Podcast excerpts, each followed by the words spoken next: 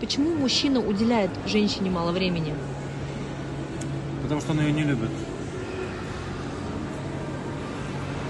Или у него действительно нет времени. Но, как правило, первое. Запомните, если мужчина вам не перезванивает, то значит он либо умер, либо он не хочет вам перезванивать. Мужчина, когда любит женщину, он тратит в нее все свое свободное время. А даже если у него нет вообще свободного времени, он придумывает себе это время. Во всех остальных случаях он врет или у него есть кто-то другой